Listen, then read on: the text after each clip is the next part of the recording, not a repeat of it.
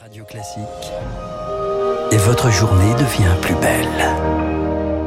Augustin, l'actualité, le rappel euh, fondamental des nouvelles à 9h02 minutes pour ceux qui attendent Franck Ferrand et Christian Morin avec impatience. Je me dépêche. 24 personnes interpellées après une nuit d'affrontement à Nanterre, en région parisienne. 42 voitures brûlées, une vingtaine de membres des forces de l'ordre blessés. Réaction à la mort d'un adolescent de 17 ans qui a refusé de se soumettre à un contrôle routier ce mardi. Ce matin, c'est la star du football, Kylian Mbappé, qui réagit. J'ai mal à ma France. Le port et le logement menu du troisième et dernier jour euh, de la visite d'Emmanuel Macron à Marseille. Le président entend notamment euh, développer le port, le rendre plus, plus écologique. Euh, ça sera aussi l'occasion pour lui de retrouvailles avec l'un des poids lourds du premier quinquennat, Christophe Castaner, devenu président du conseil de surveillance du port après son échec aux législatives. En Ukraine, au moins 8 personnes sont mortes et 56 ont été blessées hier dans un restaurant de Kramatorsk dans l'est du pays.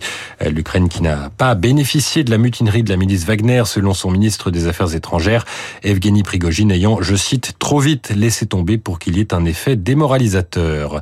Un point sur les marchés, on retrouve Sylvie Aubert d'Investir. Bonjour Sylvie, quelle tendance à l'ouverture? Bonjour Augustin, bonjour à tous. Un meilleur moral aujourd'hui à la Bourse de Paris.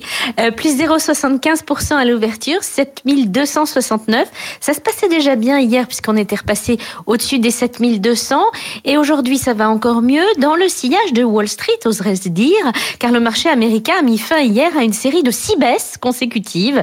Les investisseurs ont apprécié les dernières statistiques conjoncturelles, bien meilleures que prévues. Alors, tout simplement, ça signifie que l'économie américaine sera capable de résister à une nouvelle hausse des taux. Wall Street craignait un atterrissage trop brutal ou éventuellement même une récession. Et pour le moment, eh bien, ce n'est pas le cas.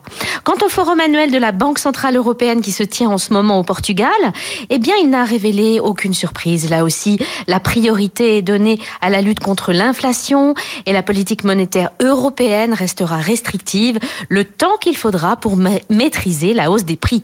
Du côté des valeurs enfin, eh bien, Orpea est suspendu de cotation dans le cadre de son plan de sauvetage voté aujourd'hui.